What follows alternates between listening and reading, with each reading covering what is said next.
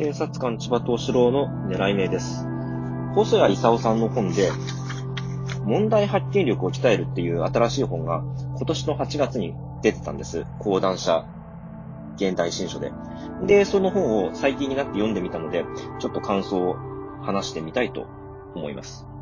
細谷勲さんって、私、この人の本がすごい大好きで、全部読んでるんですけども、経歴としてはエンジニアとして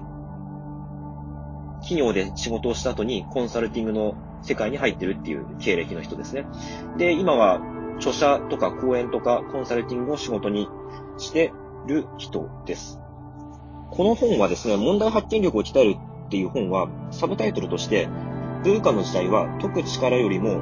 問題を見つける力っていうことを言ってますね。文化の時代って何かっていうと、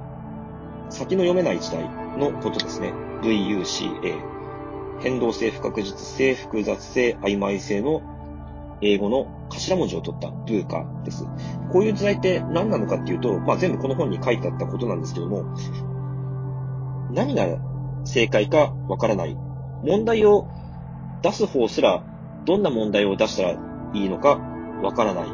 なんでかっていうと、先が読めないからですね。何を問題にして解いていったらいいのかすら誰も分かってない時代だから、こういう時には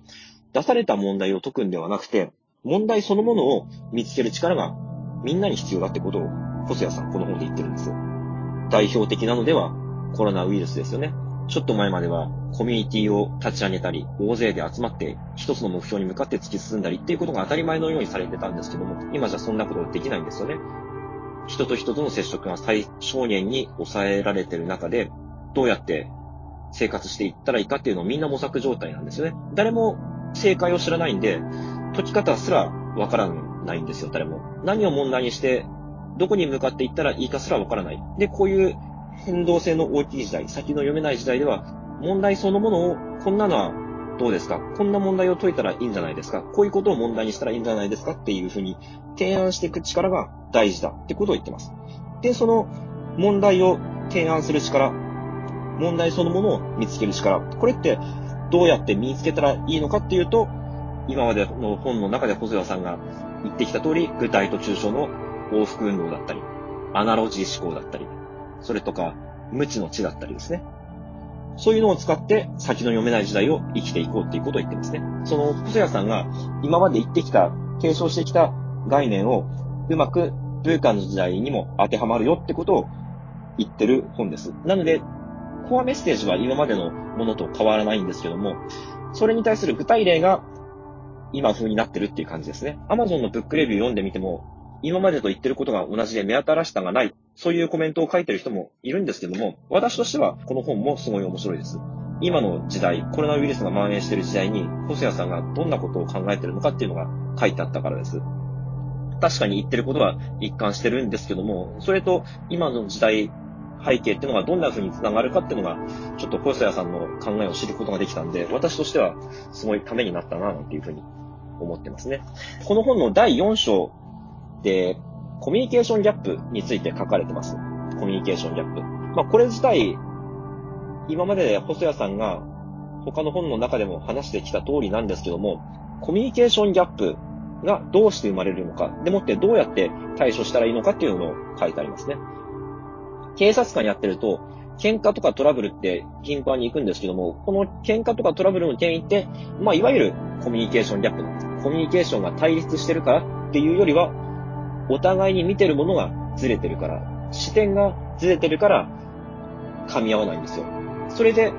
お互いに対立しちゃうんですよね。お互いに対立してると思ってはいるんですけども、けどそれは実は、ただずれてるだけであることにお互いが気づいてないから、こう対立になってるっていうことなんですよ。この本の中で言う例えを出すんですけども、えっと、まずですね、コミュニケーションギャップの原因。同じものを見ていても、抽象度が違うっていうズレがあるんです。抽象度が違うっていうズレ。例えば、何なのかっていうと、親子関係で話すと、その夫婦って結構意見が対立するものだと思うんですね。だけど、見ているものは同じなんですよ。高い抽象度では子供をしっかり育てたいっていうしっかりした目標があるんですよね。子供をしっかり育てたくないっていう親はいないと思うんで、その辺に関しては、夫婦ともに同じものを見てるんですよ。だけど、じゃあどうやって子供をしっかり育てたらいいのかっていう、具体的な話になると、夫婦間でズレが出てくるんですよね。抽象的なレベルの話では、お互いに同じものを見ているんだけど、いざそれを実現するためにもっと具体的な方法に落とし込もうとすると、お互いに違うものを見ているようになる。お互いが具体のレベルで違うものを見ているってことに気づかないから喧嘩になっちゃうんですよね。本来であれば子供をしっかり育てたいっていうふうに見ている方向は同じなんで、喧嘩しようもないんですよ。だけど、具体レベルに落とした途端にズレが出てくるから、でもってそのズレが出てきてるってことにお互いが気づかないから、夫婦っていうのは喧嘩になることが多いんですよ。例えば父親の方が野球をやらせてしっかり育てよう。で、母親の方が勉強をしっかりさせて塾に入れて子供をしっかり育てようっていうふうに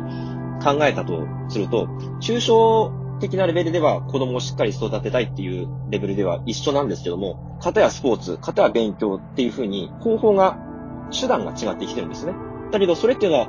夫婦から見ると、あの人は子供をしっかり育てようとしてないっていうふうに勘違いしてることが多いんですよ。だけどそれは、子供をしっかり育てたくないっていうものではなくて、子供をしっかり育てたいっていう目標は同じなんだけど、それに対する手段が違ってるってことなんですよね。具体のレベルになると、往々にして人それぞれになりがちである。具体っていう性質上、人それぞれになるのは、しょうがないことなんで、このレベルでズレが生じてきてると。で、そのズレに気づかないことが抽象のレベルで一緒なんだけど、具体のレベルでずれてるってことに気づかないことがコミュニケーションギャップだってことに、細谷さんは言ってます。例えばこれっていうのは、他にも仕事でも同じでして、現場と本部っていうのあると思うんですよ。現場にしろ本部にしろ、同じ会社であれば、目標は同じはずなんですよね。目指しているものは同じはずなんですけども、本部っていうのは現場よりも抽象度の高い目標に対して仕事していて、で、現場ってのは文字通り現場なんで、極めて具体なんですよね、仕事は。お互いに間違ってることをしてるんではなくて、抽象度がずれてるために意見が対立しがちなんですよ。お互いに目指してるものは一緒だけど、ただただ抽象度がずれてるだけだってことに気づかないから、現場と本部では対立ってことが起きがちなんですよね。で、喧嘩とかトラブルのコミュニケーションギャップの原因もう一つ。他人を一般化する割に自分は特別視するっていう傾向があるんですよね。これが喧嘩やトラブルの原因になっていることが往々にしてあるんです。例えばどういうことかっていうと、よく、あの人は何々だっていうことあると思います。他の人を見て、あの人ってせっかちだよねとか、あの人って綺麗好きだよねって枠にはめるっていうか、レッテルを貼るんですね。で、これってのは当たり前のことで、他人を理解しようとすれば、何かしらレッテルを貼るし、自分の知ってる枠の中に他人を当てはめて、で、この人はこういう人だっていうふうに理解する。で、これってのは当たり前のことではあるんですけども、それってのは、される方にしてみれば嫌なことでしかないんですよ。例えば、日本人は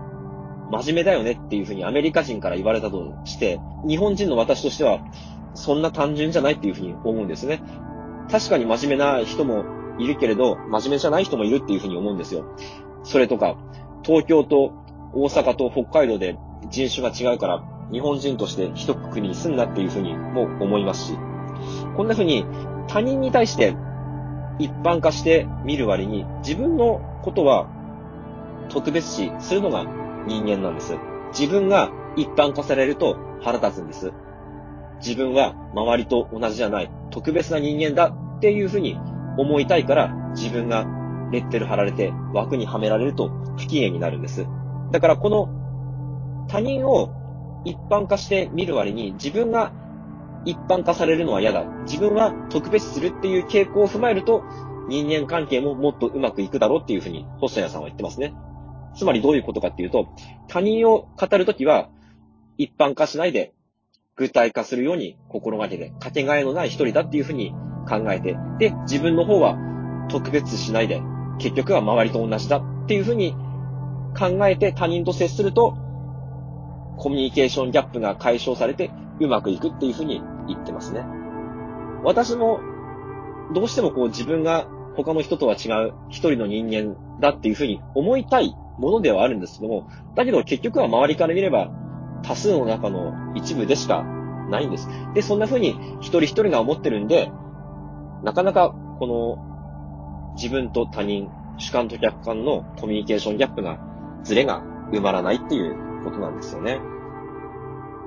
というわけで、細谷勲さんの問題発見力を鍛えるという本を紹介してみました。